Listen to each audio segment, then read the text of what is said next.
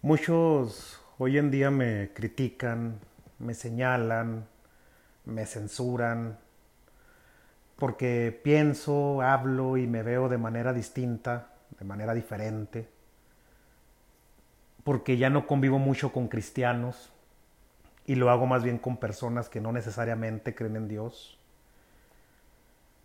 Quiero empezar este podcast haciendo una pregunta si eres cristiano o cristiana y me estás escuchando, ¿cuándo fue la última vez que conviviste con gente no cristiana? Y cuando digo convivir me refiero a un periodo eh, largo, como una amistad, una relación, no una sola reunión de un par de horas. El punto aquí es que muchos se les ha olvidado cuál es la verdadera misión de la iglesia, que es rescatar a los perdidos quiero hablarte un poco de por qué mi cambio tan drástico y te digo esto no porque merezcas una explicación, sino para que entiendas un poco más mi postura. Repito, mucha gente me critica, mucha gente me señala, mucha gente habla mal de mí. Así que bueno, déjame te explico un poco del por qué hago esto. Durante muchos años yo prediqué en iglesias, en campamentos, en lugares cristianos, en reuniones de jóvenes, igualmente cristianos dentro de la iglesia. Y aunque fue algo lindo en su momento, me di cuenta que toda esta gente no me necesitaba. La mayoría sabía lo mismo o más que yo referente a lo bíblico. Entonces la pregunta es, ¿por qué estaba yo allí? ¿Por qué invertía mi tiempo con ellos?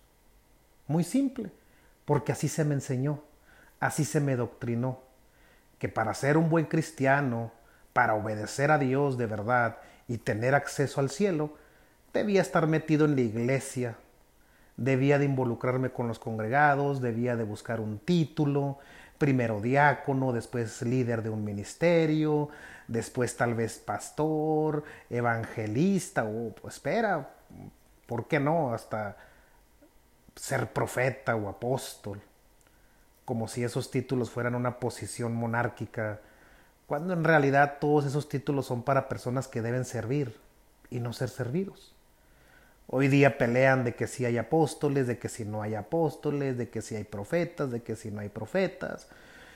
Otros ponen títulos, eh, eh, tú eres apóstol, tú eres profeta, tú eres evangelista, porque yo lo digo, porque Dios me dijo, como si fuera, no sé, una cinta negra, ¿no? En el karate, en el kung fu, ok, tenías la cinta amarilla, tenías la cinta blanca, hoy eres cinta negra, ya brincaste de rango, ya tienes más poder, ya tienes más autoridad, ya se te delegó, y así, y empiezan a decir una serie de, de, cosas, ¿no? Como, como haciéndolos eh, eh, sobrehumanos, ¿no? Algo sobrenatural, cuando en realidad no, al contrario, esos títulos, repito, son para servir, por eso la mayoría de de los hombres que, y mujeres que, que se les daban esos títulos o esas cargas o esas misiones de, de, ser profetas, de ser apóstoles, este, no querían serlo.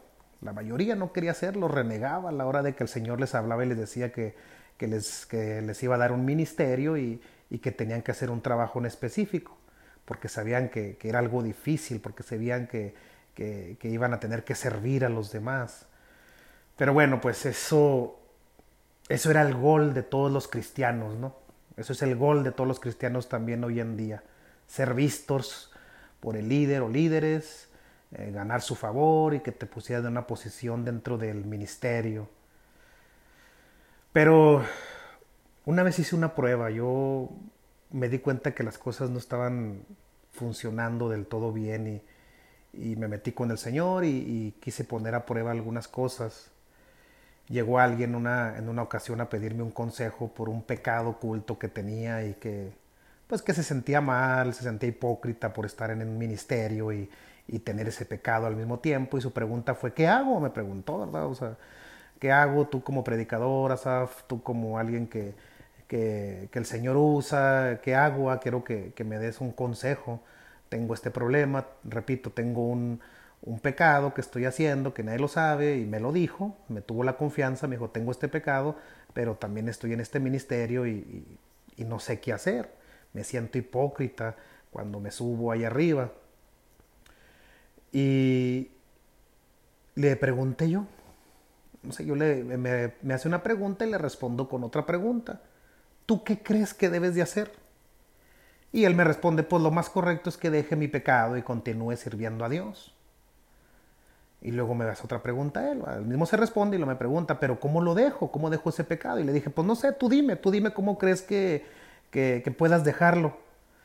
Eh, pues debo ser fuerte, me dice, acercarme mucho más a Dios, tomar la decisión de ya no hacerlo. Y ya, le respondí, exacto, correcto, eso es lo que tienes que hacer. Y se fue. Se fue muy contento y, gracias a Dios, pues bueno, dejó su pecado y, y continuó en el ministerio. Y así de fácil, tardé, ¿qué les gusta? Cinco minutos con esa plática, cuanto antes eran cinco horas, cuatro horas o más, con versículos bíblicos explicándoles el porqué de su pecado, el por qué deberían de dejar el pecado por, eh, por su ministerio, en lugar de dejar su ministerio por su pecado. Y ahí, me la, ahí podía estar yo horas. Y se fue muy contento, repito, y, y a partir de ahí empecé a hacer lo mismo con todos los demás con los jóvenes y con los no tan jóvenes cristianos que se me acercaban por un consejo. Y me di cuenta que las horas que tomaba, que los versículos bíblicos que les leía y que los consejos que les daba, ellos ya lo sabían. Ya lo sabían, no era algo nuevo para ellos o alguien más se los había dicho, ya lo habían leído en la Biblia. Ellos ya sabían exactamente lo que yo les iba a decir o lo que tenían que hacer, más bien dicho. Así que supe que esta gente está así porque quiere, no por ignorancia, y yo no podía ayudarlos diciéndoles lo que ellos de antemano ya sabían y que toda mi saliva gastada era en vano. Eh, yo me di cuenta de eso, todo lo que yo hacía, mi tiempo, mi saliva y el estar allí eran vanos, ellos ya sabían hacer las cosas.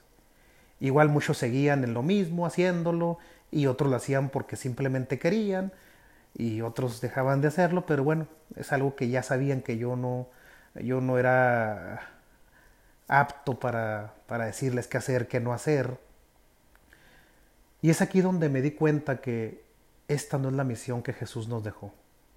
Ir a la iglesia, buscar una posición, buscar un título, hacerte amigo de todos los cristianos posibles y ya, mueres y te vas al cielo derechito y sin escalas. Es lo que se nos enseñó durante mucho tiempo. Es todo lo que tienes que hacer. Nunca es dejar de ir a la iglesia, busca una posición, si Dios te quiere usar, eh, busca la manera de, tener un ministerio y después de ahí un título para que la gente te respete y te obedezca y, y andes predicando aquí, andes predicando allá. Y eso es lo que yo quería, pensé que eso era lo que tenía que hacerse. Repito, así se me enseñó tenía que eh, eh, rodearme de puros cristianos, no tenía que tener convivencia con personas mundanas, y ya, repito, muero, ya, al cielo. Ya peleé la buena batalla y ya tengo la corona de la vida, es lo que, es lo que me enseñaron, es lo que siguen enseñando muchos hoy en día, pero si lees con atención los evangelios te vas a dar cuenta que Jesús pocas veces estuvo metido en una sinagoga con los religiosos.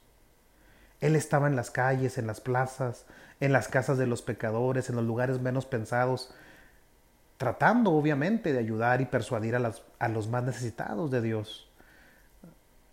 Así que yo te pregunto, apóstol, profeta, pastor, evangelista, ¿cuándo fue la última vez que fuiste a una reunión donde la mayoría de la gente era pecadora? Si no es así, déjame decirte una cosa. Has perdido por completo el rumbo te has olvidado de cuál es la verdadera misión de un cristiano, la verdadera misión de la iglesia, la verdadera misión de un apóstol, de un profeta. Si tu iglesia se preocupa más, pastor, por el ministerio de salir a predicar a otras iglesias y de invertir tiempo y dinero en eventos para tus congregados y jóvenes, trayendo artistas para hacer conciertitos cristianos, haciendo seminarios, talleres, eh, pagando para que vengan a tu iglesia profetas y evangelistas, para que profeticen y le prediquen a tus mismos congregados. Repito, si te preocupas más por esto que por evangelizar alrededor de tu iglesia y de hacer campañas de salvación, perdiste el rumbo. Aunque no lo aceptes, aunque me tildes a mí como el mundano, el que perdió el rumbo, el que no tiene el conocimiento, no, déjame decirte en este mensaje, en este eh, podcast, en esta reflexión, que tú eres el que perdiste el rumbo. No me malentiendan, yo no digo que todo lo anteriormente mencionado esté mal, pero ya cuando esto es lo primordial en tu ministerio, estás completamente errado. Ahí andan cinco o seis ancianitos en una ven sin gasolina porque la iglesia no les quiere dar.